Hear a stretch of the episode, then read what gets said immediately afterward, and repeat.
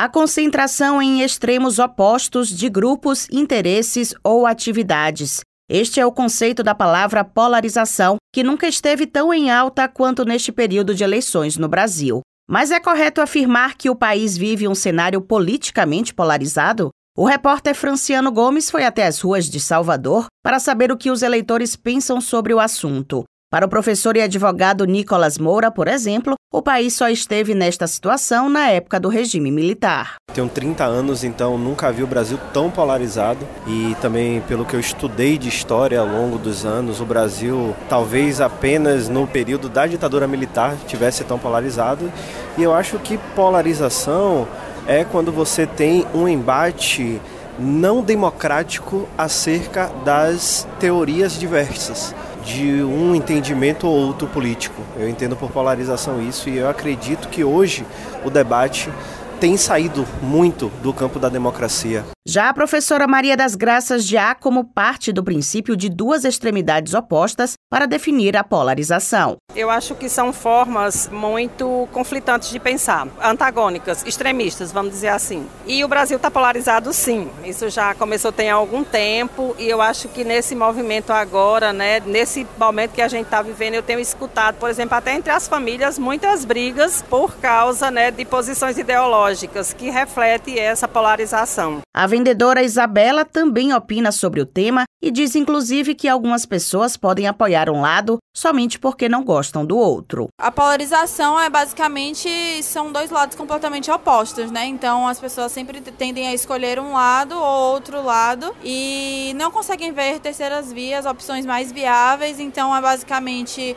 um exemplo, eu posso escolher esse lado não porque eu goste, porque eu concorde, mas porque eu odeio tanto o outro lado que eu vou apoiar, enfim, eternamente esse outro aqui. Nós conversamos com o professor e pesquisador Camilo Ádio e, segundo ele, não é possível afirmar que existe uma polarização no Brasil se considerarmos o significado do termo. O estudioso da Universidade Federal de Minas Gerais e do Instituto Nacional de Ciência e Tecnologia em Democracia Digital, com sede na UFBA, utiliza o exemplo cartesiano para explicar que a polarização requer dois extremos que são equidistantes de um ponto central, o que não acontece na realidade atual do país, uma vez que a disputa é entre um grupo de extrema-direita, liderado pelo presidente Jair Bolsonaro, e outro de centro-esquerda, encabeçado pelo ex-presidente Luiz Inácio Lula da Silva, que tem Geraldo Alckmin como candidato a vice. Uma espécie de uma metáfora assim cartesiana, em que a gente supõe que existe uma linha ali, uma espécie de um contínuo em que você tem ali dois extremos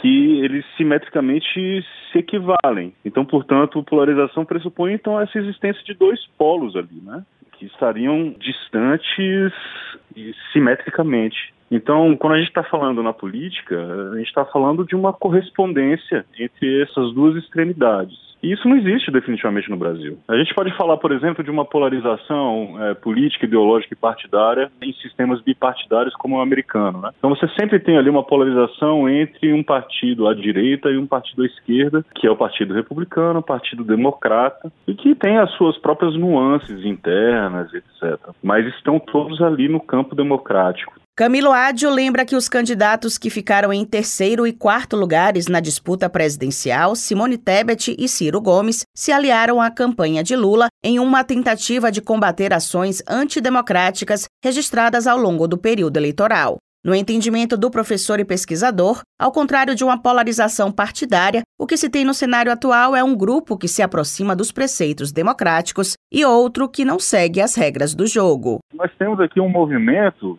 de democracia contra uma posição antidemocrática. É correto dizer que nós vivemos, certamente, pelo menos desde 1994, 2004, quando presidente Fernando Henrique Cardoso se elegeu, até pelo menos ali 2014, nós vivemos efetivamente uma polarização entre duas posições que ocupavam ali mais ou menos o centro, que era o PSDB e o PT. É correto dizer, portanto, que nós tivemos disputas polarizadas entre, por exemplo, Geraldo Alckmin e Lula. O Alckmin hoje é vice do Lula. É muito claro, assim, que a disputa política polarizada, ela não necessariamente ela é nociva para a democracia. Ela pode ser profundamente saudável na medida em que você tem dois disputantes, duas campanhas que se reconhecem como adversários legítimos e reconhecem e respeitam as regras do jogo. Não é o caso do bolsonarismo. Essa própria posição do bolsonarismo, representado pela campanha da reeleição de Jair Bolsonaro, não reconhece as regras do jogo democrático. Thaís Seixas para Educador FM.